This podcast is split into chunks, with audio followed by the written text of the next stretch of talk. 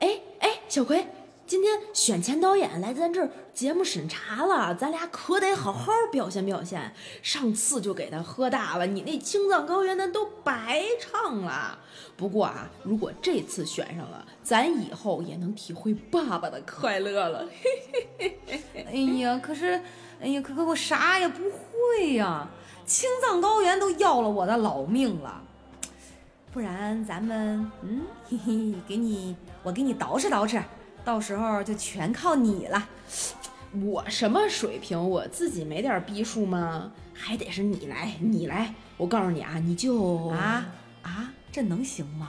这是不是有点过了啊？能行，你信我的，你呀、就给他手机一点开，二维码一扫，就听见那个悦耳的声音就跑，最后发一条短信说：“导演，您看我们俩，您还喜欢吗？还满意吗？”这事儿就成了。哦，好，那我试试。微信提示您已订阅《葵花宝典》。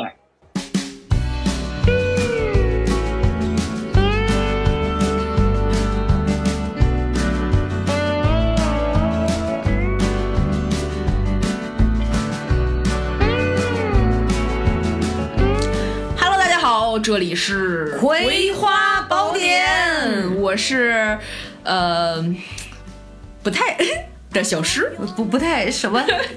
这小表里我们也没有。嗯我是拒绝嗯的娃 娃。什么呀？什么破玩意儿？这，呃呵呵，我们为什么就不能大胆的说出来呢？我们绝对拒绝潜规则。，对，拒绝潜规则。就大家看了这一期题目也知道我们要聊什么了。我们那个大纲里写的第一句话呢是“常规先寒暄开场舞我们要红了，我不知道为什么你会这么写。我们要红了的根据在哪里”， 就最近总有人表扬我们。啊？比如说我的爸爸、我的妈妈、我的七大姑八大姨，然后那些就上一期听过，就是我们节目里面那些就是企图追求我们 的男同学，总觉得我们特别的优秀。然后在这样的前提之下，我就觉得今年我们肯定要大举进步了，然后厚积薄发。再加上我们群友，现在我也不知道这期播完了之后能不能破百， 哎呀，嗯破一百万。就他们天天都在群里夸我们俩这儿好那儿好，嗯然后就我在底下就是拼命的跟他们说再夸两句， 有吗？啥时候啊？就在就你又自个儿编的是吧？没有，我回头截图做一集锦。 我们肯定这今年准备厚积薄发。我们俩今年今天在录制的时候，嗯下午刚录完第一期，这是录的第二期，在中间间歇抽烟蛋逼的抽烟蛋逼时间比录节目都正经时间都 长。 这段时间里，我们真的是发自肺腑的想了一下，我们能搞些什么事儿能搞钱。 搞钱，搞起来！哎，不过你还别说，那个那天有一朋友也算是一投资界的大佬哈，然后当然不要问我怎么认识这位大佬的哈，然 后再，对我准备嘿嘿嘿一下，不知道行不你今行天。这颗红蓝星冻在这儿，有可能就这么。么招人喜哎欢，我还跟人吹牛逼说呢，我就说到咱们这电台嘛，嗯然后人家还详细的问说你搭档干什么的呀？嗯哎怎么样？哎我说哎怎么着？什么是谁？啊，不是，我说您是想投吗？我说我们也准备给电台做点什么商业模式之类的，嗯然后人就在笑，你知道吗？我说投多投少我都不介意，都可以的。嗯呃三万五万也是 钱。对对对，回报嘛是吧？对嘿嘿嘿。 自个儿想去吧，两位美女，嘿嘿嘿。太太可怕了，咱太俩龌这龊了什么真是破价值 观？嘿嘿嘿，那叫什么？是不是啪啪啪吗？嗯我过了，过了，过了，过了。我们我们那叫叮叮叮。嗯，太小。了吧？ 我为什么上来就就不是日常寒暄吗？是长寒暄带开 车的，哎，我嗯太感日觉常嗯感觉就是我们群里什么时候互动的最欢乐，就是开车的 时候，高速不要停啊！对，没有就立出刻口会有各种小火车图发出来。对。就这样，我们俩应该是火不 了。哎但是我真的沉浸在其中，你知道吗？特别对欢乐。对对对对对对。不过说回来哈，特别好我就觉得这个潜规则其实怎么定义它呢？潜规则怎么定义？嗯，嗯，反正我是觉得各行各业都有，只不过呢，就是我真是觉得这个好像，嗯，就不能拿到明面上说的，都是对，我觉得就是规则嘛，那就肯定是有一些我们没有成明文的。就是大家心里面心知肚明的，就比如说微信不能发微笑的表 情，这种嗯就属于社交潜规则。你说这表情做错什么了？他什么也没做错，对，对吧？那他是微笑吗？他是。你发了，他还是微笑吗？就不是。但这这种呢，就属于那个潜规则的一种。嗯，另外呢，就是那种那个，比如说领导在你的办公室发现你今天没来上班儿，然后给你打电话，然后问你怎么你去哪儿了，你怎么没来上班儿，然后加一句你要是再这样，我可也没有办法罩着你了啊！这就这也算赤裸裸的潜规则，一看就是属于充钱没充够。哦。你看，你就比我道行深。如果要老板老就是领导这么跟我说，我可能还是意识不到，我会觉得哎呀，领导人真好，就平时对我还挺多关照，但我永远不会想到说，你知道吗？啊就是这种的。咱俩都是单纯的人，我也是看别人这么做。 但是你知道，我就是一直对这个潜规则的这个定义啊，哈，就是嗯，就我就觉得各行各业都有潜规则，但是对是那种比较龌龊的。对我也是这么觉得的，就是大家一说这个是，就是潜规则这三个字儿，第一个反应就是谁睡了谁，啊，对对对对对对对对，以及就是就演艺圈的那点儿他们臆想中的嗯，那对些对对事儿。对对对对对。然后我特意去查了一下这潜规则，应该是汉语词典还是或者是哪儿吧，反正它现在目前的是就是解释一个比较常用的解释是，它是指看不见的、没有明文规定的、约定俗成的。没有局限性，却又仿又就却又广泛认同起实际作用的人们必须遵守的一种规则，就相对于原规则和明规则而言，然后呢，它可可以弥补这个明规则的不足之处，然后合理之处呢就应该弘扬，不合理的就应该扼杀在摇篮中。嗯，就比如说谁给我发微信的那个微笑表情，就一个大逼斗，啊，所以你看这个。呃百度这个词条定义的还是比对潜规则这个还是比较宽泛的哈，不像咱俩对想象的这么狭隘。也不是咱俩想象的，我觉得很是多人都这么想象的。今儿咱俩这说的这个，那你说要给它放在一个什么样的定位呢？我觉得，就如果是说那种广泛意义上的潜规则，其实没有什么讨论的价价值。只要你没说出来的话，都算潜规则，就说出来的规则都算潜规则的话，那其实没有什么太大的意义。对我们现在更能够引起社会广泛关注，或者是我们两个更愿意聊的，还是那些 嘿嘿嘿的事 儿。包括这个，其实就说白了，也有这个钱权，对吧？对嗯，对，色利等等，对就是跟这些相关的，对，就是社社会社会大众广泛都比较嗯会会会在意的一些点。对，那其实这种我觉得，就比如说像刚才说的那个例子里面，送礼就算一种吧，对，这这也太常见了。太常见了。对还有还有什么送钱？嗯，也对，也不能完全送礼和送钱是两个事儿，其实嗯，对，是吧？送房， 我天，还有送人呐。哎呦，送人可还行，这个我就有点感兴趣。那儿，我跟你讲，我就是我见过一个 嗯身边原来朋友，那老早之前了，嗯，还是一个不著名的演员，嚯，哎，男性。嗯，他就是你知道，就是其实你看一说到这儿，就是因为咱是泛娱乐圈嘛，啊对稍微沾点边儿嘛，干对吧饭人，娱乐圈干饭人，对，然后呢，就是他呢，其实已经算作有一点儿娱乐圈的这种性质，嗯但至少也跟综艺这边儿也是沾边儿的哈。嗯嗯完了呢。在娱乐圈里面都会需要背后都有金主爸爸，都会有对投资人啊什么的。对比如说有一些这个电视剧或者电影投资人会指定，对吧？ 啊，要谁演让？谁演谁演，这里面当然会有千丝万缕的关系。对，那某一些，你像我认识的这个嗯 N 多年不联系的朋友，是因为我觉得他这个道德哈，哎真的就哎，他呢就是为了讨好投资人，嗯，就会去欺骗身边的女性的朋友或者是妹子，嗯，哎，送到大佬的身边。哇、他不是说就是比如说，嗯，你十八线女明星 A，然后这个你的这个朋友跟这个十八线女明星 A 说，我这儿有一个什么什么机会，但是需要你做一些什么什么的事儿，然后把她送过去，而是说不是今天今天我有一个什么什么的饭局，你跟我一块儿去吧，对然后去了之后被上下其手，对，然后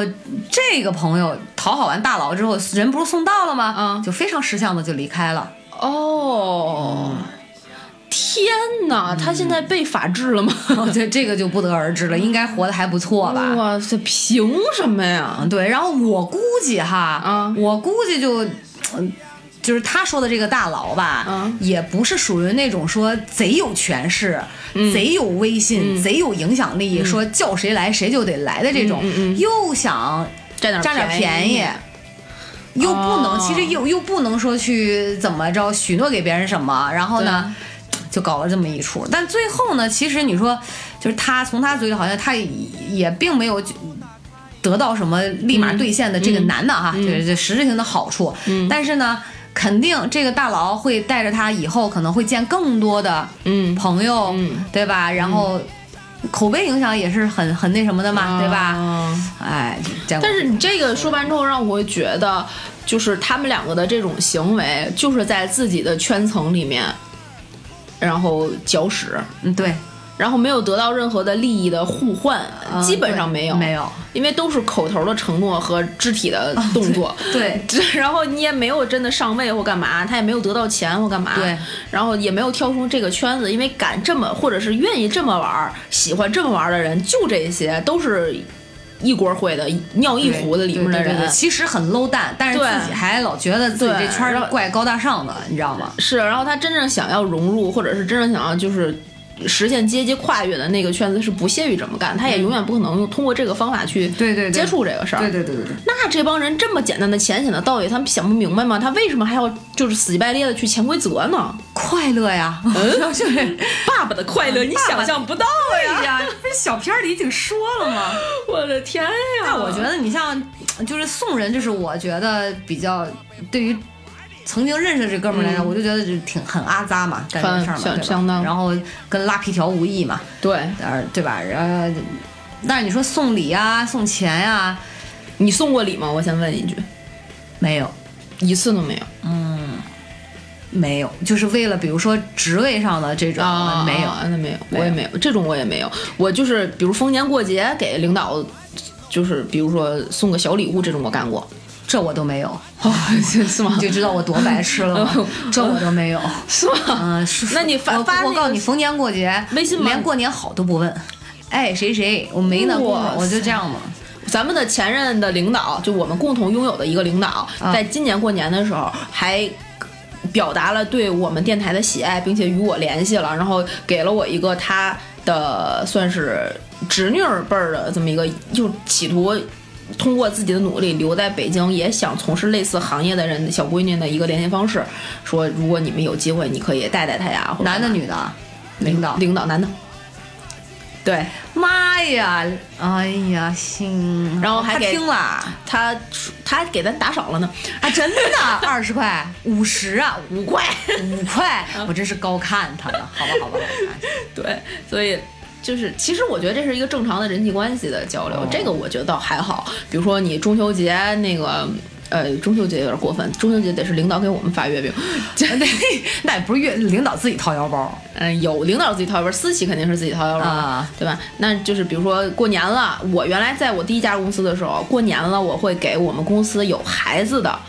这个，因为我们当时公司特别小，而嗯有孩子的人特别少，而且都都都在一个办公室处的还挺好，孩子都跟我们都认识，给有孩子的这个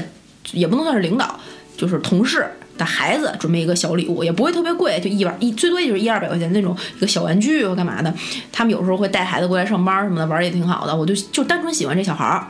我觉得做到这个位置，我从我的这个人生观里面，我是可以接受的。那这个我也可以接受，我觉得这是正常的一个礼尚往来。对，如如果我在是这个，就嗯，就是是表达自己的那个，就是所以你知道我想说的是啥？就是我理解的潜规则，所谓送钱呀、送礼呀、嗯送房子，就是你看都是一个以一个价值不菲的，对或者是你没有办法用钱去衡量的这么一个能够让我们有所求的对象，嗯感到。快乐、对欢愉，对从而通过这样一个行为来换取巨大的一个利益。对，我觉得只要不是这样的，其实都其他都是正常，就是差还不多嘛。行。对对对对吧？？你不，而且包括说你这个行为的背后，除了说换来一个巨大利益，可能也没有特别多恶劣的影响或者是后果的。对，而且我一般比如说送个小饼干什么的，都是很正常的。对啊就大家都是明面上的。对啊我去哪儿玩了，带点伴手礼，一人一份儿，这都是很正常。对，啊，所以你看，你看这个就不符合它有一个什么巨坏的一个结果。嗯，我只是对吧为了大家开心。对啊，那你好，我好，大家好，就都开心。嗯那你不像说谋求这这个真正就说那种巨大潜规则的嗯人，施施施施者的一方和受者的一方，嗯是啊，当时那一个瞬间都挺高兴，谋取了巨大利益，结果就是被双规，啊 对，被抓，是不是？那就是然后产生了极其恶劣的社会影响，嗯对吧？嗯，所以我觉得这个才可能算是我对潜规则一个特别的认识。对，然后包括你不受道德上的谴责，对你不像我说 N 多年之前的这个哥们儿。啊，那他他绝自己对说的绝干的逼这是事儿就操对吧？你说你还能跟这种人玩吗？就是可哇，能你这你现在都能干出这种事儿，那你为了自己成名，能干出太多对啊呀肮脏的事儿了。万一有一天你把我卖了呢？对对这吧？种人所以不可这个交。。对啊，所以就是说，这个是害人害己的，其实是最终从结果上来看，但我觉得啊，就现在社会的认知，每一个人，哪怕是做了潜规则这些事儿的人，嗯，他对潜规则其实是也是有明确的认知的。他不可能不知道这是一个潜规则，他去做这个事儿，啊那他一定是肯定明确的知道他这个就是一个潜规则，所以他才做这个事儿。那么他们为什么要让自己一只脚陷入泥潭去做这样的肮脏事儿呢？哎，你说到这儿，你知道我就想想，就是说咱一为了说阐明这个为什么哈，嗯最好举例子的。就是跟大家都能好理解，嗯比如娱乐圈，因为这是我们茶余饭后八卦的谈资嘛。对，你看，我就说韩国这个情况就很严重，哦，是吗？从那零三年开始吧，应该是张子妍就自杀。虽然我只见过照片儿，嗯后来被爆出来她的遗书，嗯啊，对吧？后来说这个，呃，陪各种。呃，那个什么社长啊、会长啊、大佬去去去这个去去玩儿，嗯供人享乐，对吧？然后甚至连他什么演出之前都不放过的，就是公司对他特别狠嘛，对吧？嗯你说他是为啥？他想得到更，他想在娱乐圈立足，并且得到更多的。对，就我觉得说白了，还是最终的一个利益驱动，就是我要成名，我要赚更多的钱，我要成功。当然，肯定里面会有被迫的一部分，我相信他不可能是百分之百愿意的，对，对吧？但是我们说这样的情况下，那其实成功有千百条路，对，他为什么会选这一条？可能就是我不想踏踏实实一步一步演戏了，一首一首唱歌了，一步一步跳舞了。不，你要知道吗？就是你你要想有演戏、唱歌的机会，啊、那也不是说你想有就能有有的，的就是他们不努力吗？其实也很努力，对，就是他们不仅要比平就是其他人要更努力，甚至还要做出一些其他人无法做到的牺牲，才能真正换得走到聚光灯下被啊所有人都知道。对当然，我觉得不是说没有那种。特别牛逼的艺人，嗯就是有，对吧就是凤毛麟角，凤毛麟角很少嘛。比较少。那可能像韩国的娱乐圈里面，嗯特别多的女艺人被奉献了，然后也没出名。嗯你还不得不，所以比如说，我只是说，突然想起来张子妍这个例子，嗯就是她很惨，她肯定，我认为她一定是被迫。如果她不是被迫，她不会选择自杀，真的太痛苦了。嗯，他自杀可能有各种抑郁症啊干嘛的这种嗯原因对在，对但是这个就是造成他抑郁症的根源可能会有这样一条。对，但是呢，我觉得如果抛开娱乐圈儿哈，嗯可能对于我们平常人来说，比如说嗯职场啊，这真的就是一个捷径，嗯，这是捷径，然后就不用太努力，可能真的就觉得，哎呀，我这样自己吭哧吭哧一天天这么干，我啥时候能得到我想要的呀？或者是爬到我想的那个位置？那我不如，是吧？能跟决定我这个前途的、嗯决定我命运的这个人，我奉献一下啊啊，看看投其所好。我我觉得这就是不想努力了，就不想通过自己的辛勤的耕耘。谁说该怎样怎样？听惯了同样的话，人生并没有模板，丢了灵魂才可怕。生活有千种活法，一万条路通罗马。别迷信成功指南，路就在你的脚下。梦想被同化了吗？个性被驯服了吗？生活有太多牵绊。而且还有可能是哎是他这份努力只是为了努力的站在现在的位置上，嗯就不想往下掉，因为别人都在往上走嘛。嗯他对没有办法拼过这些人，因也有为可就能曾经我就听说过有某一个领导为了给他自己的更高层的领导示好，嗯，然后给自己更就是在已经非常忙了的昏天黑地的各种就是空中飞人的间歇里面，让自己的下属给他自给这个领导本人的更高层的领导的小三儿买各种各样的东西，天哪，这马屁拍的哟！对，然后解决那个小三儿的各种各样的问题。就其实，你说他在他现在这个位置上站的不稳吗？他也挺稳的，当时应该也挺稳的。他不想往上，他想往上升吗？他肯定也想往上升。嗯，但是我不知道与他就是相竞争的其他的这些竞争者们都做了一些什么，呃，可能也有他们自己的方法，但这个领导的方法，其实他哪怕升上去了，我也不耻于他的这个方法，嗯，很低级，是，就人如果一旦是说这个把道德感这个东西哈，把道德这个放得很低的话，你没有这个这个道德层面的自我约束，嗯。那真的其实啥事儿都干得出来。但现在就我觉其得实跟社会有关系。对，因为现在就前段时间就去年说的特别多的一个词儿叫内卷嘛，嗯，就是内卷内卷越来越严重，它是一个现象，是一个客观事实，嗯，那么在这样的情况下，呃，就会有各种各样的人走上这条路，嗯，为了得到一个工作，然后不惜花重金请客吃饭什么什么的，但是你最后得到的工作那份工资可能还不如你这个前面这个钱多，嗯，是，很多人做这样的选择。如果是我哈，我我个人的就是对于我不想努力了的这一条原因的结果，就是我不想努力了，那我就不努力了。我就什么都不努力了我不是我就是，既然努力这么累，我为什么逼自己一直努力？的。既然内卷这么累，我从这个洪流里出来不好吗？嗯，我找找一个那就是舒服的，就是没有那么躺一躺，就没有那么大浪的地方，我不卷进去不行吗？嗯，就很很奇怪，因为我也是原来我可能也是就是拼拼命在内卷的那个行业里面，而且在内卷的位置上面在一直滚动的人，直到最近我在想，就比如说呃。刚才咱们举例子，这种送礼啊，想要更高的职位啊，想要在那儿爬着呀、干嘛的，他他就是想要的贼多，嗯然后他又得不到， 嗯，他就难受。在那儿。我得不到，我也不难受。对，他会可能会有一种自己的这种不甘心。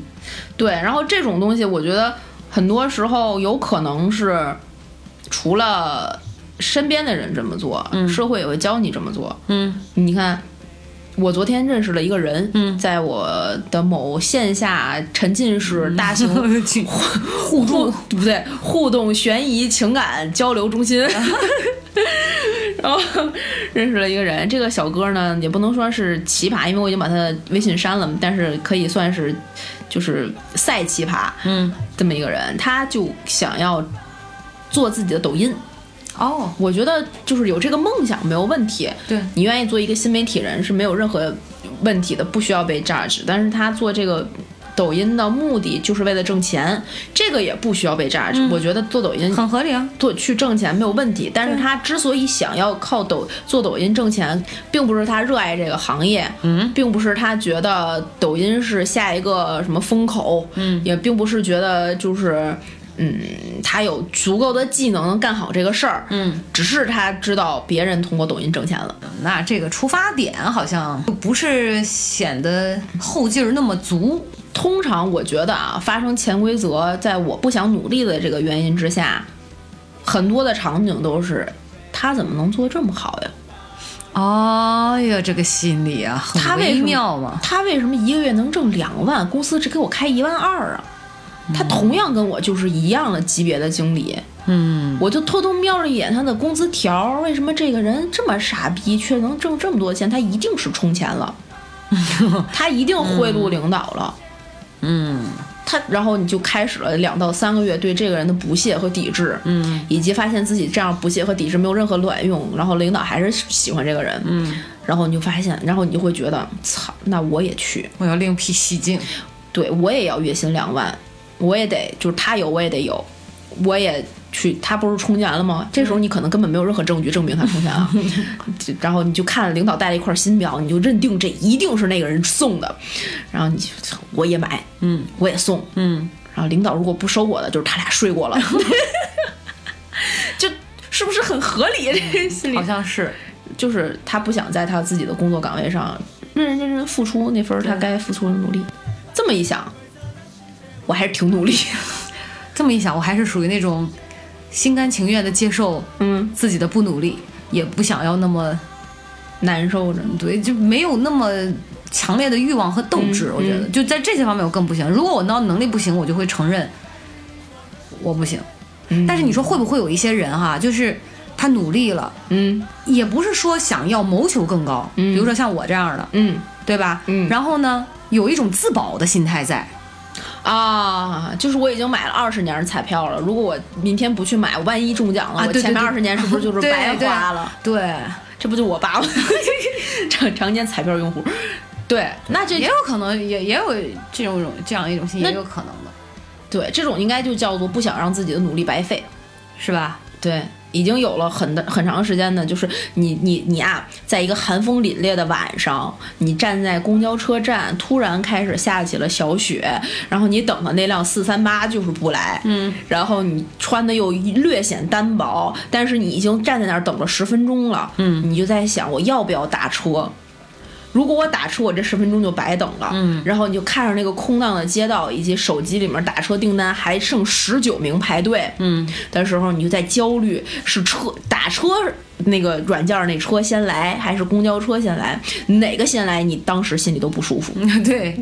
哎，这在那个有一个词儿叫什么？是不是叫沉没成本吧？好像是，啊好像是吧？像叫是沉没成本。我们我们俩是金融学白痴啊，在这个方面上我真的不知道是什么。如果听众朋友你们知道的话，你们可以给我们留言，这个到底叫什么？我们去买了某些经济学课，但是还是看不懂。 就我太笨了，我到这个年龄真的是有对点我们油俩盐不进了。对，在我们俩在经济学上面就是我弱我有理，哎，你说你像那种叫职场里面有没有那种被迫的？就像我刚才说的那种情况，有就娱乐圈那种被迫一的定经有经人指点，就所谓的那种经人指点啊，你得怎么怎么样。啊，哎，我先给你讲一个我自己的例子。我们曾经就是因为做演出嘛，然后会有各式各样的庆功宴。嗯然后在一场演出结束了之后，呃，我可以说两个例子。嗯，一个呢是比较积极向上，其实并没有什么太大影响，但是你细思也极恐的一件事儿。嗯，我们曾经在某明星演唱会结束了的庆功宴上面会玩抽奖的游戏，嗯，抽奖抽的全都是现金奖。哇塞，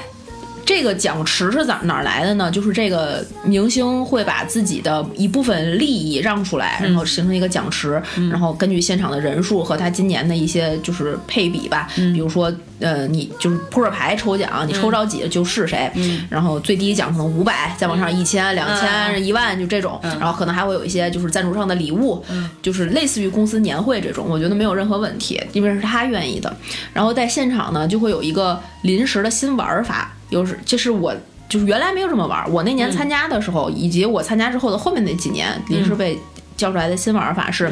这个明星比，因为他现场庆功宴肯定还有大佬那一桌，啊，大佬也会参与这个游戏，因为人人平等。嗯，但大佬如果一旦抽中了奖，嗯，大佬就会被当时就是我参加第一场有这个新新规则的时候，就会被当时所有的人哄，你不能收这个奖，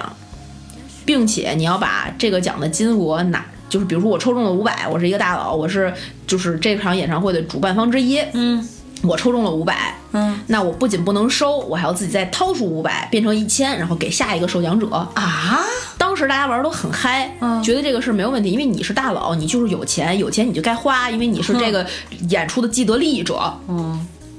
但是首先，庆功宴不是他办的，嗯，游戏规则不是他定的，嗯，他也只是一个被庆功的 人，然后他过来就得掏钱，你不掏钱你就不够义气，你就不够局气，你就不是一个大佬哎，该有有的点道姿德态。绑架的意思哎，是对隐形的道德绑架。对，但是这就变成了后面这个就是庆功宴的一个潜规则，啊，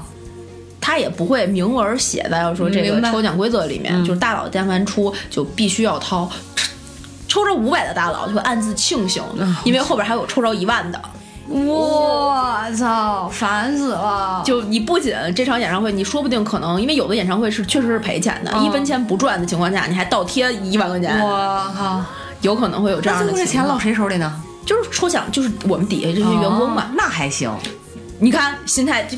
按按按照正常的逻辑讲，我们只是说逻辑不不掺感情的话啊，这个规则是你定的嘛？那我作为一个大佬，我是不是来享受这场庆功宴宴的？是是没问题我对吧？我抽着的那就是我的这份幸运，对，然后通过你的潜规则就把我这份幸运变成了一份我的付出，嗯啊对，对吧？他虽然给到了一个可能是员工或者是这一场演唱会付出了其他的辛苦的工作人员身上，他也开心，但不代表这个规则就一定合理。我对你知道我刚才说这个那还行是啥意思吗？嗯就我本来会以为说，是不是举办这场庆功宴的人，嗯就等于明星用这个嘛形式对明星又把钱收回去，对然后就不发了。啊没有没有没有，他会给、啊那发就那发会给下一个人，就等于说明星把自己的这个呃，他呀，这就属于 IPO 了。 看来金融学知识你还是懂一点 的，就本来啊，融到资 了。对， 融到资上市就收现场收股份。 嗯但这种呢，其实是玩儿大家一开心，不算什么。但同样还是这样的庆功宴，我还会遇见一些场合，嗯、就比如说我们作为一个演出的承办者和学院经理，嗯，然后会在大佬们出去吃庆功宴的时候，我们会先把现场我们要完成的那些社会工作做完，啊，就是比如说有些拆装台的师傅、工人啊怎么安顿，几点到几点干嘛嗯懂，这帮人怎么弄，然后后台怎么谁坐谁的车，怎么乱七八糟一大堆琐事，懂懂懂就跟管家一样嗯，把这些事做完，那庆功宴势必已经开始了。对然后主要那些核心人员已经坐在那儿了，你会姗姗来迟。啊，当你姗姗来迟的时候，我作为一个女生都一定会被要求，迟到的人罚三杯。啊，罚三杯，你说你不会喝酒不可能，你必须喝，你不喝，票款不给你结，我去，就类似的啊，类似的、啊类似的啊，你们下一场的演出我们就没法合作了。咱们后面还想不想谈谈的做朋友？你还给能不能给我这面子？对，哇靠！然后你但凡开，其实前面这都不算潜规则，就是酒酒桌文化的一种表现。这种表现虽然不好，嗯，但是当你喝完酒之后，嗯，他就默认你可以喝酒，并且可以喝很多，并且默认你哎对呀这个女生可以喝酒，就是可以被占便宜。对，我就曾经遇见过。坐在我身边儿的一个比我年长许多，他闺女都已经马上要上大学，我都可以喊直接喊妹妹的老男人，我去，然后呢，坐在我的身边儿，然后看着我。那时候应该喝的是茅台还是什么，不是说有那个巨小那小酒盅吗？嗯他就把那个小酒盅斟满，然后我说那个来陪哥喝一个。然后没有呢，脸，就是你正常的应酬的环境里面，你就喝了。喝了之后，你喝到两三个之后呢，他会觉得，哎，你酒量还行，那咱们大杯换小杯换大杯，他就把那分酒器搁到你的你的面前。我去，但凡你拿起来了之后，今天就没完。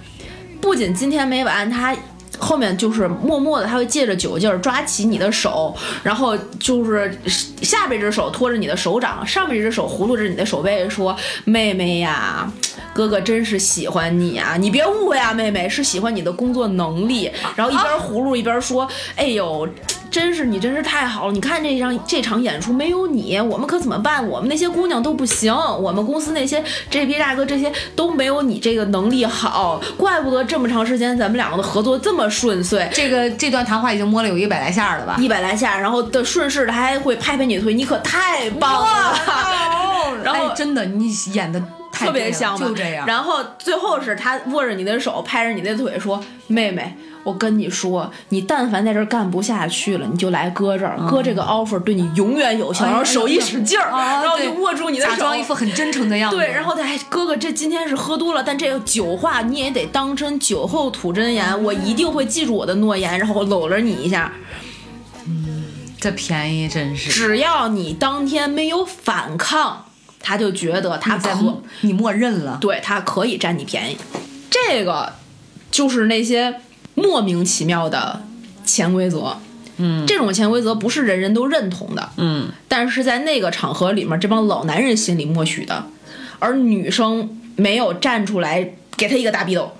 他就觉得那啥。但是你当时那个场景也没法站起来给他一个大对，你冰知。道，所以这帮恶心的老男人吧，他也就是仗着觉得，哎，你不好意思，对，对吧？你丢谁的脸呢？谁出丑呢？对吧？有嗯对的时候往往往我们人可能第一个本能反应就是息事宁人，就是哎呀，行了，算了算了，就我也遇到过这种情况，对吧？就是觉得嗯对闹开了，反正也都没什么好处，所以我们容易吃哑巴亏。对，然后你你说说摸那两下手不算吃亏吗？而且更那什么呢，就是他说的这些话千万别信。啊别当真，谁当真谁傻子。作为一个已经在家家都是失业半年的人，没有任何一个工作 offer。推开世界的门，你是站在门外怕迟到的人，捧着一颗不懂计较的认真，换回你的眼睛，这无畏的青春。左手的你呀，右手的你呀，只记得花衣衫。世界本该是你醒来的模样。左眼的悲伤，右眼的倔强，看起来都一样。原来你就是对，所以就是给姐姐妹妹们一个提醒。然后在这种上述的情况下，我前两天为了咱们这个要录这个节目，看到了一个新闻，啥呀？我给你念念啊，嗯，这个。上升到身体层面的这些潜规则，嗯，有些代价是让人没有办法承受的。我的那个代价就无非是肉碰肉，他摸了我一下，这倒，嗯，然后我本身性格大大咧咧的，我再就顺势我就把手抽回来，嗯，或者是我拍他后背，哐，我揍他一下，他也借着酒劲儿，他也不能说什么，我也算是报仇了。嗯是但是另外有一些，我觉得就非常非常非常过分了。嗯，这个是一则就是警情通报，哇蓝蓝底儿白字儿那种、啊。天！哪，他写的是二零二一年一月二十四日六时许，这不是刚过年，这不前两二零二一年是吧？对，一月二十四号这，不就是过完年没几天吗？没啊前过两天吗？没没过年的，没过年的，哦就年1月前24 1月二十四哦号哦，对幺幺零呢就接到一个报警，就某市的某公寓内，一个女子酒后昏迷不醒，需要救护车救助。然后这个辖区的派出所民警和医护人员迅速到了现场处置之后，确认了女子死亡。啊，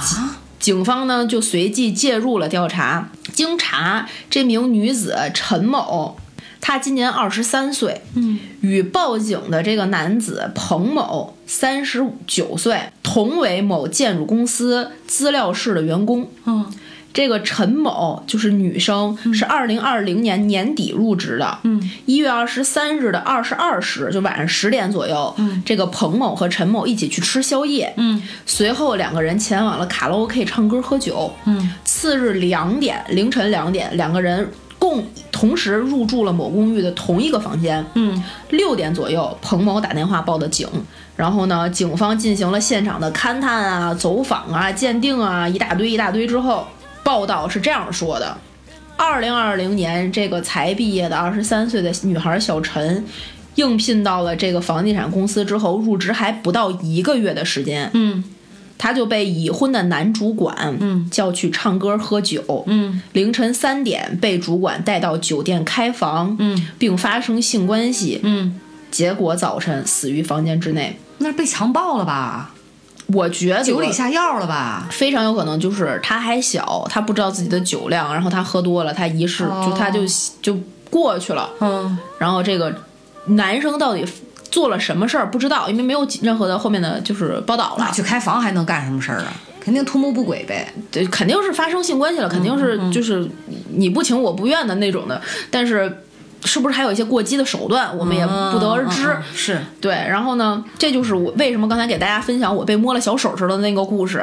就是女生啊，一定要在这种情况下，在你感觉自己要被潜规则的时候，及时收手。嗯，是不管你经历过什么，以为自己日后能经历什么，不管你觉得这份工作也好，这个工职场的环境也好，对你有多重要，这份钱有多重要，都没有你自己重要。是的，没有自己的安全、自己的生命、生理健康、心理健康重要。对，就不值得。是的，然后就是这个故事里面，这个小陈就是记者去了解了之后，就说他因为家庭的原因，所以从小特别的独立，他从来没有喝过酒。哎呀，你看这一次参加的是领导组织的酒局，所以迫于职场压力去做了这个事儿。而迫于职场压力这个东西，是一种就是真实，但是又很无奈的这么嗯这样一种就是心态。所以在这个案子曝光了之后，受害者有论一度让就是怎么说，在社交媒体上就觉得。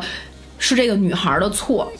不检点什么的，是吧？她既然去喝酒了，她就默认了可能后面会发生一些事情。她如果没去喝酒，那就不会发生这个事儿；她如果没去唱歌，就不会发生这事儿；她如果没去开房，就不会发生。但是这件事错的一定是那个想要跟她牵过对手的那对个人。他他们就开始不断的往这个女孩身上泼脏水，把她就是描绘成了一个拜金女，企图通过手段上位的过程。那主管找你喝酒，你为什么不拒绝？就类似于这样的裹挟，你会害怕得罪上司啊，这那这那的。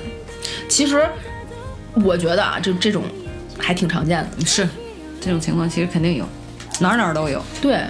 所以你遇见过吗？没有，完全没有。嗯，完全没有哇塞！这种这种被迫的，还真没有。至少你在问我的这个瞬间，我你是想不到，没搜索到，那是不是？是就是你没意识到这个是对你的潜规则，或者是以他已经冒犯了你的边界？不是，但就是摸点手是可以，因为你知道我不喝酒，对谁说啥我也不喝酒。对，而且我呢是呃那天我还跟我妈讲，嗯就是我是愿意跟，比如说嗯朋友说我们今年就年底了，我们一块儿去 happy happy 唱歌，嗯哎，我是非常乐意去的，嗯大家都是相熟的人，嗯有的拖家带口，有的是情侣，然后哎那个时候我可能会喝个一瓶两瓶啤酒，嗯但是这个时候我心情是放松的，我是乐意去的，嗯但如果一旦哪怕是老吴的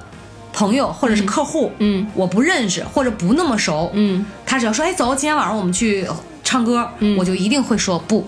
我嗯不去，不管你是谁，呃，因为我无所求，嗯我也知道今天晚上去也不是为了要放松，我就会选择不去，嗯哦，因为你知道，我就觉得一去的话，马上那个他在说出这个问题的同时，嗯，我的心里就开始紧绷，啊难受，嗯我就会觉得很累，就一种对窒息感，一种被强迫，就马上会第一反应是拒绝。哦所以你知道，我就搜不到这种例子，就说，哦而且你知道我这人就是去你妈的，爱谁谁。就我我我我只有我愿意，我不愿意谁也不行，说啥也不行，哦不好使。我的脑海中有这样一个场景，我描述一下，你看你还记不记得？嗯，咱们两个同时在某公司任职的时候，嗯，咱们不是有一个小院儿吗？嗯，然后我们坐在那个小院儿里面讨论我们当时做的那个音乐会的那个大项目，嗯，但小院儿里不是有一个藤编的，然后一个玻璃的桌子和四个椅子，嗯，我记得当时是三个女生以及我们当时的某男领导。嗯，跟我们一起坐在那儿讨论一个日后的，就是类似画饼的那样一个话题。快到中午了，嗯，然后呢，我跟你应该是坐对面儿，脸对脸，嗯，然后男领导坐在你的旁边儿，另外一个女同事坐在我的另就是男男领导和另外一个女同事坐脸对脸，咱俩坐脸对脸，就是十字交叉，啊然后聊着聊着聊着，就发现这个项目里面有一些可以去操作的新型的玩儿法，比如说咱当时是众筹了也好，干嘛也好，啊会有一些这样的玩儿法啊。男领导就特别的开心，觉得这个事儿成了。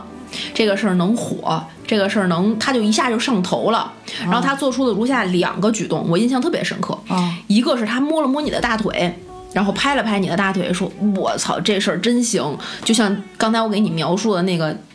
大叔摸我的手和摸我的腿一样。啊然后他就把他的两条腿翘到了你的大腿上。嗯。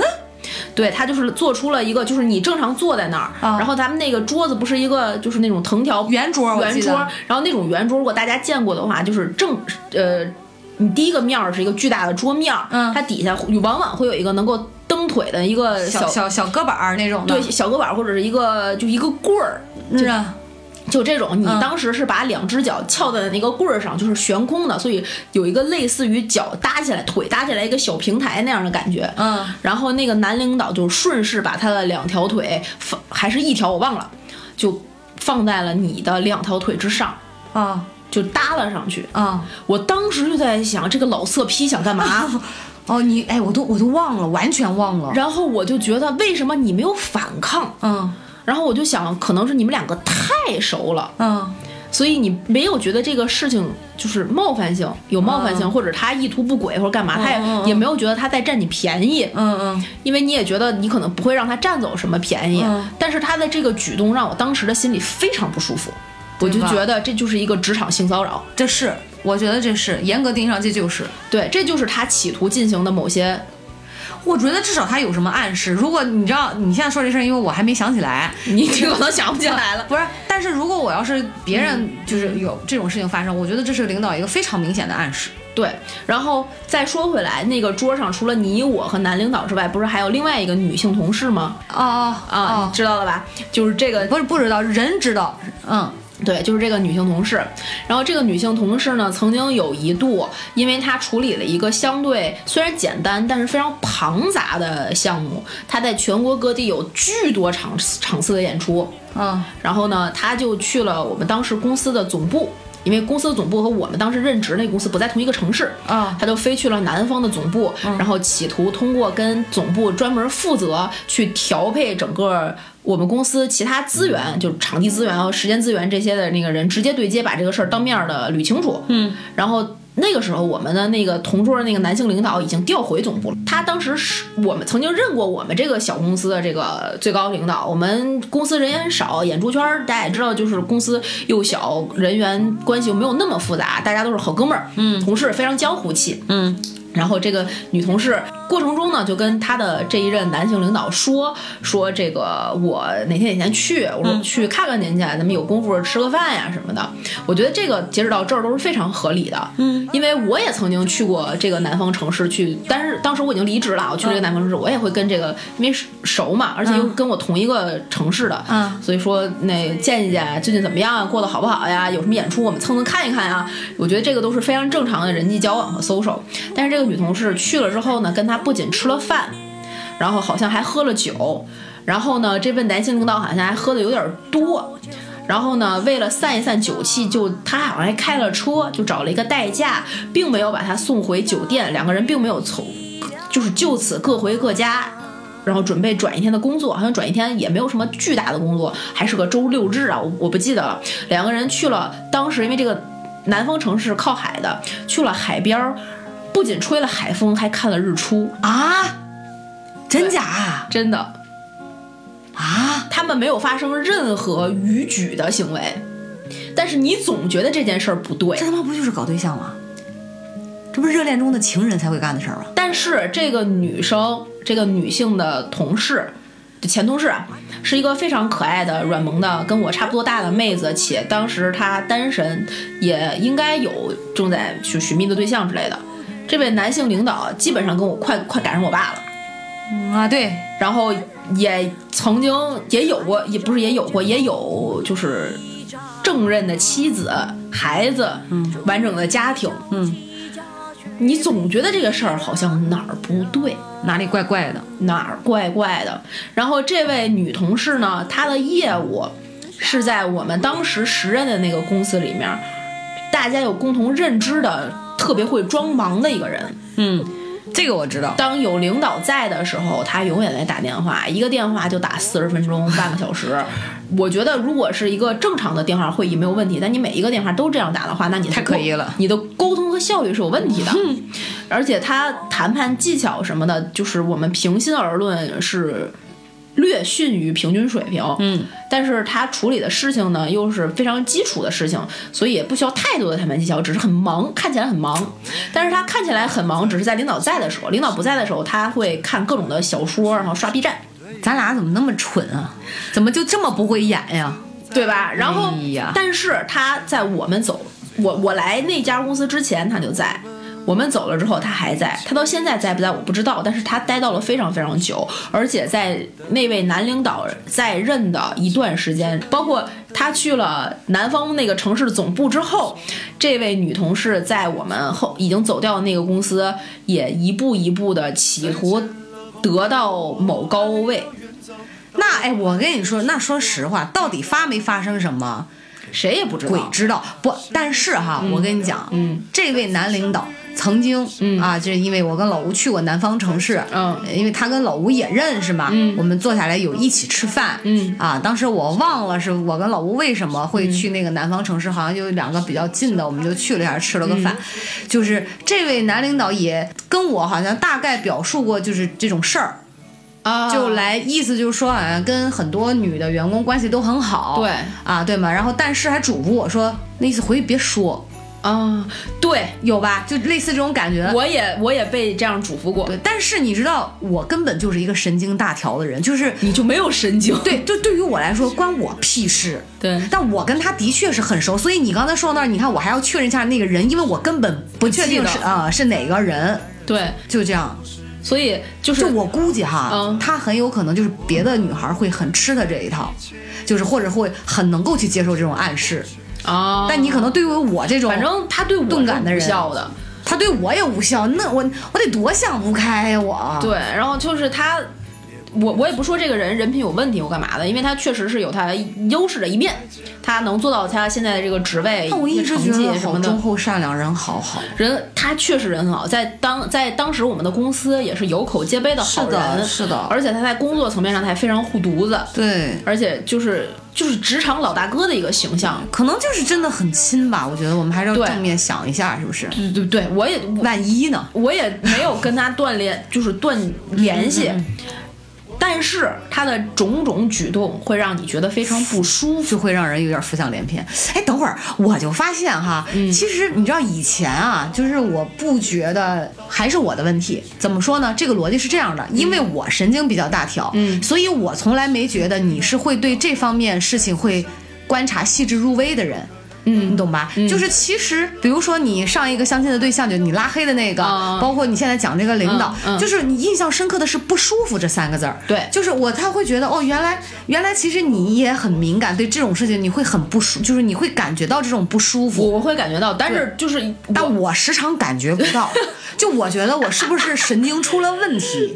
你没有，你没有，你没有，你你就是每个人对这个不舒服的点是不不一样的，样的。就像我刚才私下咱俩聊那个，你看他那个哥们儿的那个举你动，会不舒服我就会特别，我觉得是人品问题，你知道吗？，对。但其实如果我在你的那个环境里面，我可能会觉得这事儿还好，是吧？因为跟就事不关己。呃呃，对对，但但是我觉得是对你对对你说的这个太对了，就是这个事情就是，其实你说它跟我有关系，它跟我也没没啥啥关关系，嗯系可是我就是会对这种道德品质上的东西这种行为的，就是道德品质，尤其是这种对耍心眼儿、耍心机，就我就受不了。但是为什么这个男领导我会觉得他的这些做法不舒服？嗯，就是他的这些做法让我从侧面感受到了整个我在的这个环境可能会存在危险。嗯，对，这些事迹会让我觉得这是一个会有各种各样莫名其妙的事儿的可能性的公司，但是真让你说对了，而且就是当时咱们两个还没有那么熟，嗯，而且那位女同事，我们我也是在我还好像没离职的时候知道的这件事儿，嗯，所以就是让人会觉得，那有一天是不是这件事儿也可能会发生在我头上？ 对。如果别人接受了，我没接受是什么样的一种状况，我一定会愤而辞职的。是吧？但是但是我靠，都接受也太恶心，好脏吧也。但是你也他把腿夹在你腿上，你根本就没有反应，我就觉得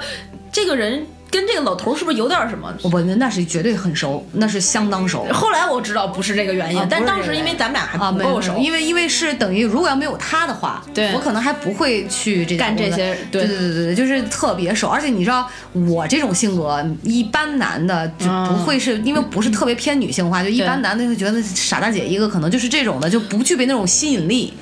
但是从另外一个层面上讲，也可能是因为我们有的时候不够大条。就比如说那个我的那个刚才跟你讲喝酒的那摸个手那个摸手那个，我其实并没有第一时刻我就抽回来说你干嘛。没有这样，我也就是默认了、默许了他的一些作为。不，如果如果要是别人，比如说这个人我不是很熟哈、嗯就是他他要放上我可能会说，但是因为你说这个人就太太熟了太熟了，我是那种就是呃，我的神经大条体现在我事后会反应过来这事儿不对，哦，你看我这过去好几年了，我都没反应过来这事儿不 对，就是哦，你没明白觉得这事儿不对就，但是我会觉得这事儿不对。就比如说他当时如果，如果我真的就是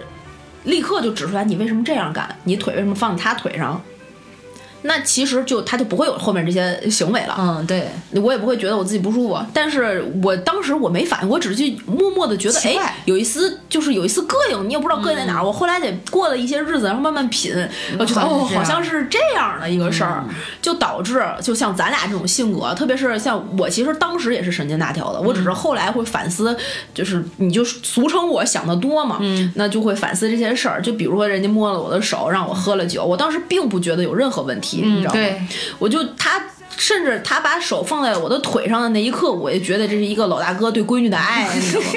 但是后来我就觉得好像不太妥，然后我也就呃起身离开了。对，我要反应一会儿，但是就咱们两个的这种性格，以及那些吃了亏又不敢说的女生的性格，是不是助长了这些行为，我觉得会，我觉得会，让这些男的，或者是让这些就是想要得到这方面利益的人，就觉得好像我确实有利可图，他们又不反感。当我们不去表达反对意见的时候，我们是不是就自动默认了？对啊，一定是啊，那么，为什么我们在网上或者是在一些社交媒体或者是一些舆论的平台上面说一些自己对某些事情的比较，也不说也不说激进吧，就是一些意见的时候，会站出来这么多人说，为什么你们觉得这个事儿都不行？哎，我给你你说到这儿，你我们我是不是就是键盘侠？我我跟你说，我想起一个例子来，哎你说真事儿发生在我身上。嗯老吴以前有澳洲的合作伙伴，嗯然后呢，就呃这个因为业务合作嘛，这个澳洲合作伙伴就来到了国内，嗯然后老吴就尽地主之谊，请客吃饭，嗯啊，然后呢就是又去酒吧小坐了一会儿，嗯那你知道我们在。吃饭的时候，嗯这个老外其实就已经喝了很多中国的白酒，嗯他的酒量其实没有那么好，就已经有点儿醉醺醺、茫茫的那种哈。嗯嗯啊然后呢，到了这个酒吧门口，他又是坐我们家的车，老吴开车，就一直是老吴开车，我副驾，他坐后面。嗯，等于你知道吗？就吐的那个车后面哇、哎呀全是。好恶心然。后他酒量不行，但是到了下车之后，因为吐完了嘛，人对就稍微好了一点儿。好了一点儿之后，我们要进酒吧接着再玩儿。这个嗯时候老吴就进去酒吧，好像先是定问位子，因为还有别的朋友在。嗯突然间哈，嗯这个老外就从那个车那儿靠着，就是他本来不是一直在靠着嘛，对，他就是用英文跟我表达，就是意思是非常感谢你跟查理，嗯嗯嗯然后那意思就是要拥抱一下。嗯，可是你知道吗？我当时的反应就是，他好脏不是就为什么？哦，可是你又我就觉得，哎，是不是人因为老外嘛，就是比对较擅长拥抱嘛？对然后我就想觉得中国人不要就太拘着啊，对对对对对，就跟抱一下。嗯。然后我就想说，那就意思就稍微你知道对拥抱会有伸点手的那种嗯对对对，就有点距离，稍微拍拍后肩膀就行了，就是后背就可以了。结果呢，他这样抱着我的时候，他一下把我搂得很紧，啊，哎，我下意识反应直接把他推开。推开。哎，我发现男的喝多了都这样。然后你知道，紧接着就是当天晚上的时候，我就没有再跟这个人说话，嗯我那个就就我就不高兴，你知道吗？对完了，但是正常的，我跟老吴还在说，回家路上我就跟他讲，我说你那朋友是流氓吧？啊，他说怎么了？我就把这事儿说了，但老吴的反应是说，你说，你说完我再给你讲我故事，对，但是老吴的反应就是说说那个挺正常的。对，他说不能吧？他就、嗯我，你知道，所以你知道，我就很烦，我就总总觉得为什么这种事儿你会不相信我？啊，哎，说到这儿啊，我讲一个你在场的故事，但是说出来这故事，我觉得可能会给你家老吴抹黑。 怎么了？还记不记得上次我们就是炸地球的那个 扎地球，炸地球的那个局，扎地球啊，记得对吧？啊他是你老吴是不是喝多了？啊，对啊咱们是咱俩是不是把他抬出来？咱俩在车里等他。啊，然后把他抬出来，他出出来之后就开始各种就搂着我说：“哎呀，啊，我想起来，对对，拥抱，是不是如出一辙？”。对，但是当然，我们当时的那个情景，肯定就是这傻逼喝多了，对，因为老吴不光搂男的，就不光不光搂搂女女的哎的，他还搂男的，所以他最经常搂的就是男的。对。然后在这种情况下，我是不是当时说来着？我说你，我说我，我是不是制止他我来着？我当时就其实不是不是很舒服，你知道吗？对对这个行为会让女生觉得就是 offense 的那个，对就是觉得你在你你有什么你 what are you doing？对对对对对对，你干嘛呢？你干嘛呢？但是让看得清清楚楚、明明白白、真真切切。借我借我一双慧眼吧，让我把这纷扰看得清清楚楚、明明白白、真真。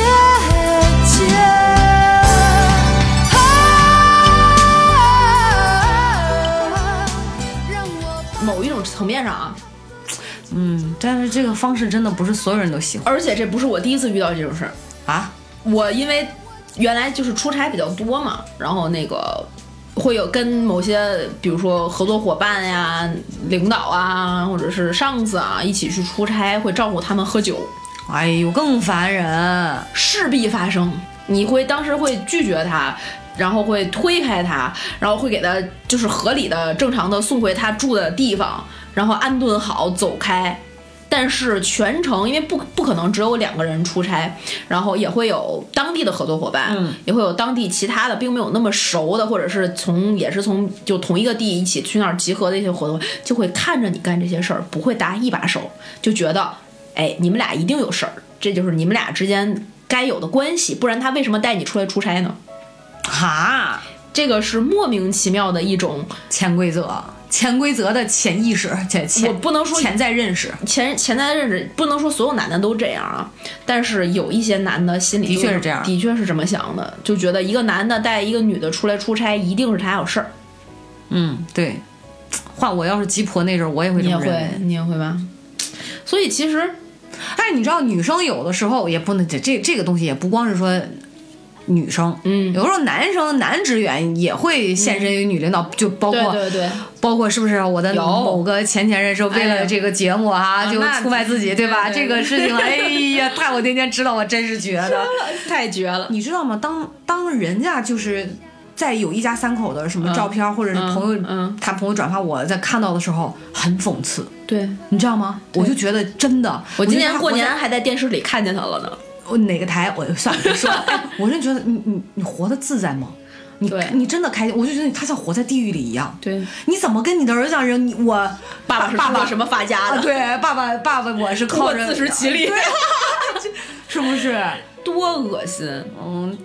但是我们但是对于他这种没有道德感的人呢，他应该不会觉得恶心。我觉得他就不很是正没有常道德感，是当你在人对环境的适应能力很强，就是当你没有在对这件事儿敏感的时候，你就会越来越钝感，越来越钝感，越来越觉得这件事儿合理，你会欺骗自己合理。就像你，比如说一个毕业生，因为没有钱租了一个地下室，他不是。他很容易产生的想法是不是我要搬离这个地下室，而是我要怎么说服自己吃继续吃 苦？这是一个常规逻辑。有这样有人会这么想了。会会会有非常多的人是这么想的，就是他我在这个圈儿里，我我都牺牲了这么多，对我我只能这样。我对我要不这样，我现在可能就真的就没饭吃，没没对演出演真或是者没什么了。就是就你不能去卖保险吗？对哦，所以嗯你他看永，远有选择，所以你看，你说我们这个到底应该用一种什么样的态度去去去去处理这个潜规则？就是应该怎么去看待这个问题？就是它一定，我觉得像咱俩说的这种情况，就是比较嗯极端的比较这种，极一端定是结果不好的嘛，对对吧？对，然后我觉得只要别整出抑郁症，像那种嗯什么自杀的。然后你心里承受不了的，精神分裂的，嗯就就就就就残害到自己，就是我觉得潜规则最大的危害，可能真的就是残害自己，然后造成恶劣影响。我不同意哎，嗯，我觉得潜规则最大的危害是给这个社会的包容性的一条底线无限地降低，然后会产生越来越你多不的是这个最近事儿刚说你这个越来越能包容了吗？不不不，开玩笑不是，是是对你只是对别人正常的包容是没有问题的，而是为什么会有受害者有罪论？它一定是在某种潜意识中大家形成的一种规则。，对，那么我们不断的去容忍这项这些事儿的发生。就比如说，我们举极端的例子，就像那个男领导把腿搭在你的腿上，我没有说，你没有说，另外一位女同事没有说，她就默认这个这个行为是 OK 的，对但其实这个行为是不不 OK OK 的的。那就是我们在容忍这个潜规则，导致了就可能会有一步一步一步一步这样。对那么潜规则最大的伤害是我们认同它的时候，会给我们自动降低一一道防线。对，但是呃话又说回来，潜规则就像我们最开始定义它的时候，它只是一个没有被说明的规则，嗯不代表这些规则都是不好的。嗯，就比如说上一期我们讲的那个发微笑表情，它也是一种社交潜规则，嗯你就是不能发，你发了就是代表另外一个意思。那这个没有任何的，它是一个就是中性的规则，对没有任何东西。那你去 read the air 和潜规则那就是两个事儿。嗯，对，这个把这个度其实挺很难嗯难把握。握，而且你这个什么样的事情，对吧？甚至说同一件事情，可能包括地点，包括话，这个怎么说，然后到他到底是领导是不是咱咱为什么今天就跟领导过不去？就是是真暗示还是假暗示，还是可能人家无心，这个都需要去非常敏锐的去辨别。就但是我觉得最终呢，还是自己的防线要做好。对，哎，你说到这个，我跟领导过不去这个，我突然想起来，我不是做过那个有一期节目叫《领导傻逼》的那个啊啊， 然后还还是某人，还是那任领导，嗯，就我们在认认识认认为他傻逼的过程中哈，我们另外的一个同事，我觉得他也觉得这个领导傻逼，嗯，但是他就做了一些让我们会当时的我们就觉得这人怎么能这么狗腿的事儿，嗯，但是他的这种狗腿给他确实带来了一些实质性的，比如说，嗯，升职加薪不是，就是领导对他没有那么苛刻，哦领导会宠着他，哦就举一个非常小的例子哈，就是我们当时因为呃企业的会议特别的多，又特别长，那个、嗯那个傻逼领导又不会说话，他又没有逻辑，他一个十分钟的问题能讲一个半小时，哎呦，烦死了！他不累我能累，我每次都是被尿憋的冲出那个会议室，然后那个。在这样的情况下，他一般会跟这个组开完会，跟下一个组开会。我有一天因为外出去跑一些外勤的业务，中间回来的比较晚，但是领导又找我去去呃需要说一个必须跟我当面说的事儿，他就先开了另外一组的会，就等我回来，我们再看后边这一组。然后在我回来这个空隙当中呢，他刚开完上一组的会，然后我们这一组的会马上要进去，然后那个我的另外一个同事在跟我一起进办公室的时候，我的手里拿的是本儿、笔记本电脑、笔和手机，他的手里拿了本儿、笔和一杯温水，而且是一次性纸杯，还带了托儿，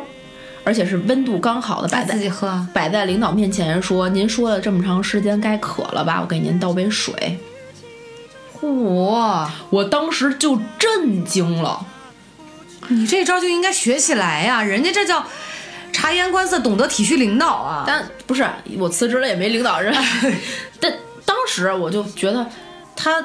被后代可能学是有理 由，这个可能不是潜规则。他他第一杯水这个并不是职场的潜规则，对，对他也这个不算是对他也没有送钱，没有送礼，没有干嘛的，他只是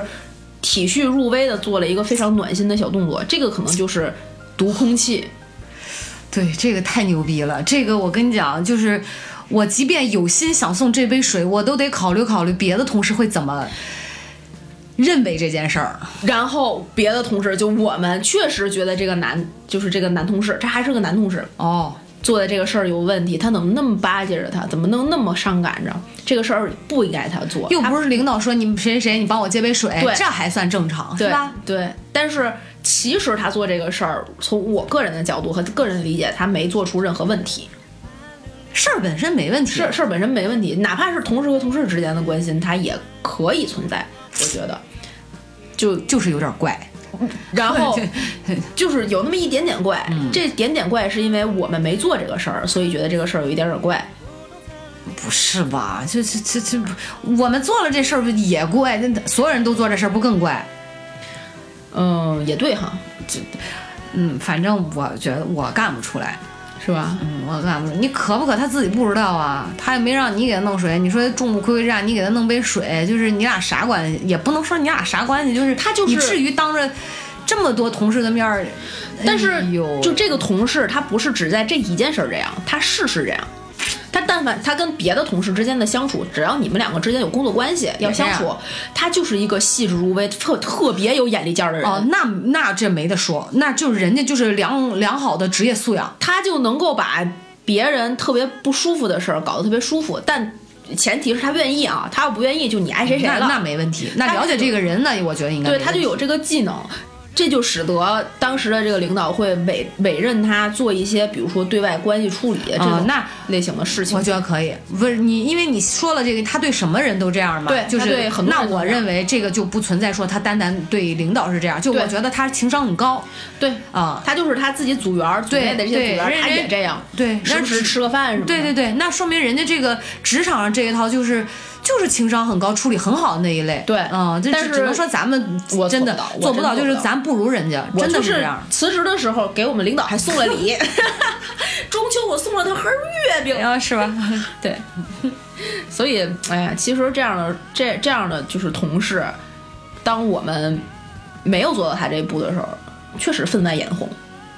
会吗？会肯定会，就是他得到这一，就是他后面的，比如说一些照顾、偏爱什么的，你会归咎于他是做了这些事儿，而不是因为他他能力，努力对他能能能力到然后就会反过来去想，我是不延是伸也到可以潜呃对潜延伸到潜规潜规则然上后就面比如说会背后说，哎呀，他可他能不跟就他有送什了么个水吗？对不？那也有可能送别的，我们啊是不知知道道的，就可能会这样了。真是。所以说，哎呀，这个是吧？我们还是要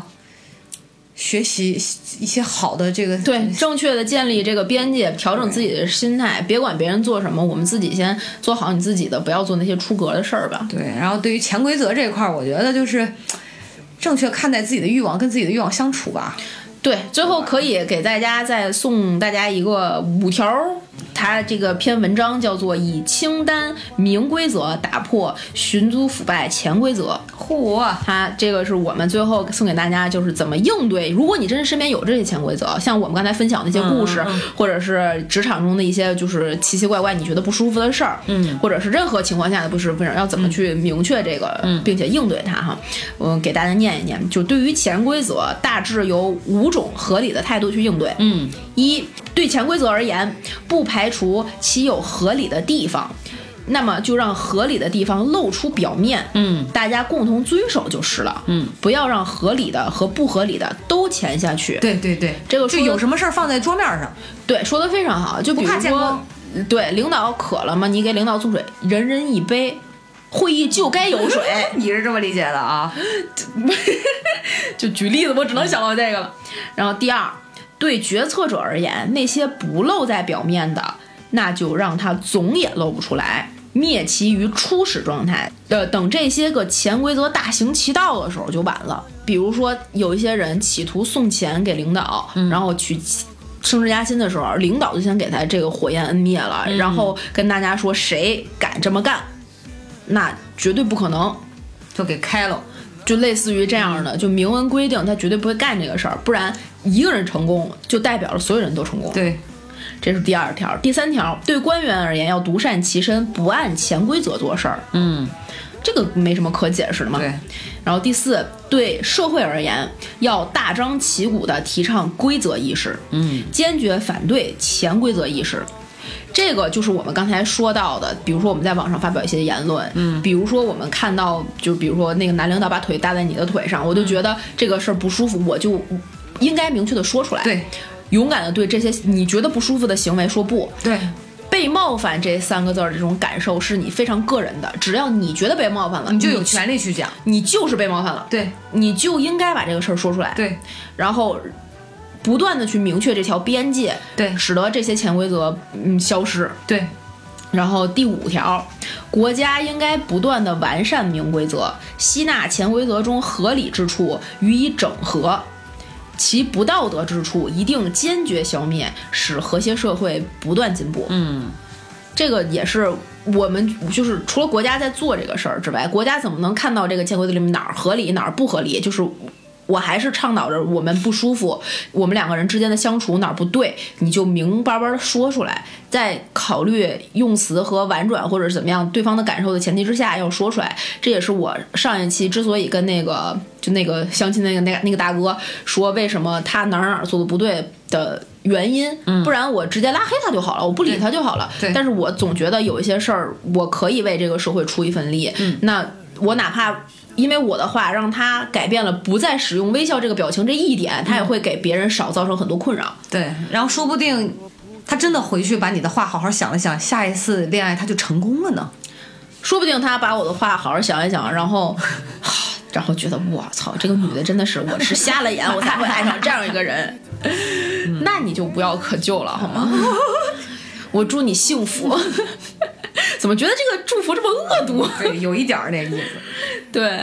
行吧，那今天我们两个这个这个主题，我没想到聊得如此之义正言辞，嗯，是挺正经的。没有开任何一个车。不开头儿哦哦哦，就开了就停了嘿，嘿嘿，这没没开吗？ 嘿嘿嘿就停在那儿了，然后这车就就就抛锚了， 对然后就没有在后面就真的是难得正经跟大家聊点这个，对，因为还有很多情况，其实这个怎么说，有些事儿。嗯就是像你刚才总结的这五条哈，嗯这个是能够所谓的这是李李李克强先生对就对总对结对就是的，总理啊， 总理对对他归纳的就是这是大面上，但实际上在现实生活当中，各行各业也罢，嗯然后每一件事情也罢，这个细微之处、宏观之处，它有很多的这种分寸感的拿捏，对包括所谓这个潜规则，它是呃处理方法都真的是不一样的，对对对分寸啊、度啊，对吧？对然后包括说这个它到底是明暗程度对都不一样，所以。其实挺考验智慧的，有的对时候人嘛，总是不想说，因为我拒绝某些潜规则而损失掉些什么，人都是不愿意失去的嘛，对吧？对都是希望我能够进取进取，然后得到自己想要的一些东西，生怕说我义正言辞的拒绝，嗯，我就伤及自身嘛，嗯，所以各中的这个巧妙的处理，嗯，和这个运筹帷幄的整个的这个智慧，还是需要大家自己慢慢去品，就不同的事情不同对待，但是呢，还是我觉得要合理，这个自己的欲望不要过强，不要像娱乐圈那种是吧？就是奉献自己啊，或者 是，对吧？最后弄得被抓呀，或者是怎么就就得不偿失。对嗯就就是差不多点儿。学会跟自己哪怕特别强烈的欲望相处，让它在自己可控的范围里面，不要让它成为一个洪水猛兽去吞噬了吞噬你自己的良心和道德的底线。对，我觉得这两期节目咱俩都够说教的了。上一期其实还行，我那故事那么精彩，他们就愿意听我们这些狗屁叨叨的事儿。 高级不起来 了。哎呀，真是行吧？那这一期节目也就跟大家聊到这儿了，希望大家都能够跟自己的欲望相处，但有一个欲望大家一定不要就放过它，对就是在各大音频平台 订阅我们《葵花宝典 g o to Know》的微信、微博账号，然后在各大音频平台订阅我们的节目，然后成为我们空中的闺蜜加主播 i n g f r e in free 的微信，你就可以进群啦，然后成为我们原始股 吧。那也是，马上我们就要真的要红了，要火了。对我们葵花籽儿马上这包就要封，就是盖封条了，你就进不来原始股了。对，是那也希望大家能够就是多多给我们点赞打赏，呃，哪怕你晚上就觉得这俩人太吵不听，你就。静音播放，单曲循环也给我们充流量，哇塞，你都到这种程度了那吗？必须的，好吧， 好吧。然后，嗯，希望我们我们两个也跟自己的欲望就和平的相处，今年也就挣个百十来万。 哎呦天哪，嗯超纲了啊，超超我自己的心理预期预期了。哎呀，行行吧，行吧，这百十来万还是靠你们。 好吧，跟大家说再见了，拜拜，拜拜。一杯二锅头，呛得眼泪流，身担紧莫愁，好汉不回头。你若要走，我不会留，强留的爱情不会撑得太久，无奈寂寞，适度游走。别以为低下脸睛密不透风。我说算你狠，善用无辜的眼神，谎话说了两次我就当真。我说算我笨，软不隆咚的耳根，只为一时的气氛，搞一肚子的气氛。耶。一看到你我就想到过去，独立可让我写进到脑子里去，我的心里只会永远的恨你。你跟别人身上又何来去？留我一个人在这里吹冷空气，我们活得很好，真的没关系。我活得很好，没关系。你真是没什么良心，把我就这样抛弃。我真是没什么出息，对你还放不下去。喝什么酒，借什么酒，喝一杯，请你走路不必回头。午夜过后，酒吧门口，我走了一面，爱又飞来横祸。耶我说算你狠，善用无辜的眼神，谎话说了两次我就当真。